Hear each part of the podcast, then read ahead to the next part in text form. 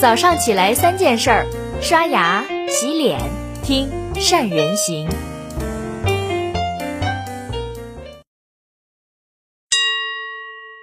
大家好，我是施老茂。刚刚过去的一周啊，美国大选扑朔迷离，蚂蚁上市，一波三折，许多人为那些事不关己的权利和金钱操碎了心。抛开这些与我们个人没什么直接关系的话题，人们认清了。一个真相，事情都成也萧何，败也萧何。世界范围，眼看他起高楼，眼看它淹冰棚，眼看他楼塌了的背后，都是资本与权力的纠缠不休。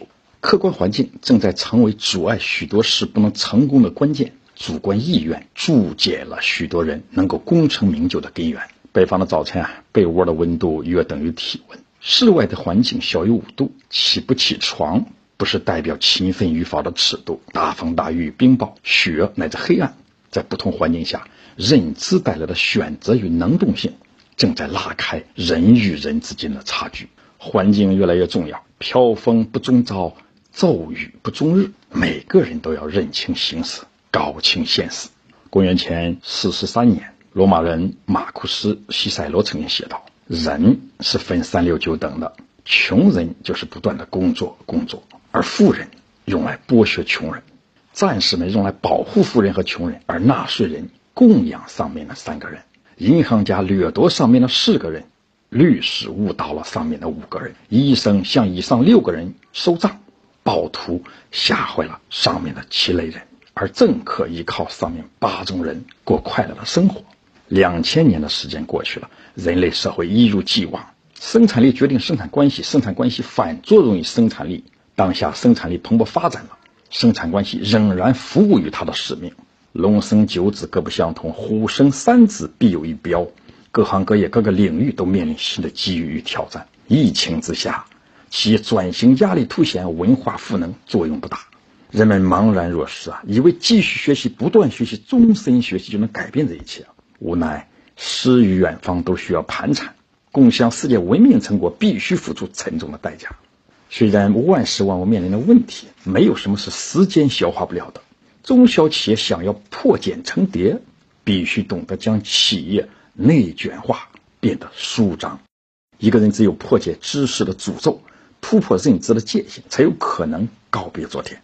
根据吉尔茨的定义，内卷化是指一种社会模式下，在发展到一定阶段后，发展成为一种确定的模式以后，便停滞不前。甚至无法转化为另一种高级模式的现象，这是一种只有量变而没有质变的过程，一种没有发展的增长方式，表现为内部不断重复、纠结、纠错，侧重于内部的装饰和技术性加工，而不是突变式发展。当内卷化广泛适用于商业文化、社会结构、权力结构乃至商业模式发展的状态，我们就能够深刻感受到，世界的每个角落都是一模一样的，相同的表现在不同的时间。当人们感到世界范围的内卷化无处不在，实际上是因为大家面对同一个同质化严重的环境。这个也形成了太阳底下不再有新鲜事儿的现象，就阻断了晋升的道路，隔绝了不同的阶层，关上了财富自由的大门。在温水煮青蛙的事实中间，我们不得不屈服一种重复，让创造与突破变得微不足道。人们只看到对自己有利的部分，再也看不到缺失与漏洞。进而，在潜意识里总认为自己就是对的。每个人都在盯着越来越具体的事物，将为我所用之外的一切都选择性的屏蔽掉。于是，在不容自辩的局部的事实面前，失去了判断与选择。我们都到不了不知道的地方。当我们找不到正确的价值观，就不可能有正确的方向可言。当一切竞争归根结底都是人品与产品的竞争，当一切胜利都是价值观的胜利，那么从关心人类长远的命运出发。竞争与胜利，平庸之极。在一个知识共享的时代，名人传记没有成就人名，李嘉诚让人仇富；张勇的书没有指导出第二家海底捞。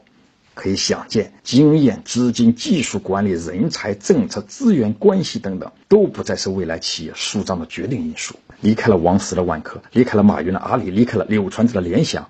离开了他们的战略与理念、精神与个人背书，任何管理者都会让公司发生根本的变化。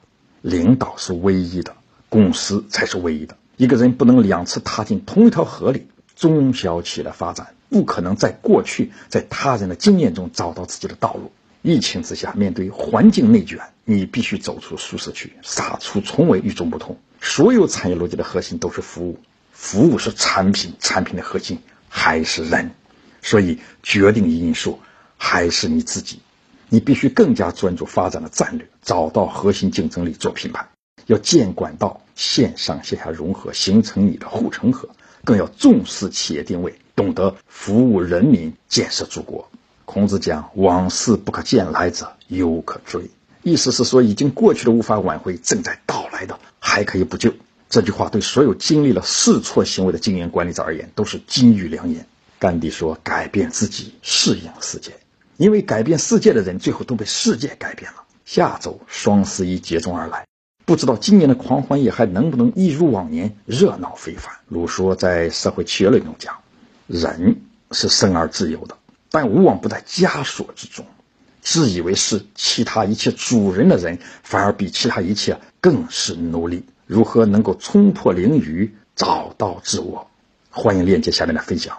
从过去的四十年。”看企业发展与社会问题的关系中，相信你能找到答案。分享就到这里，谢谢，再见。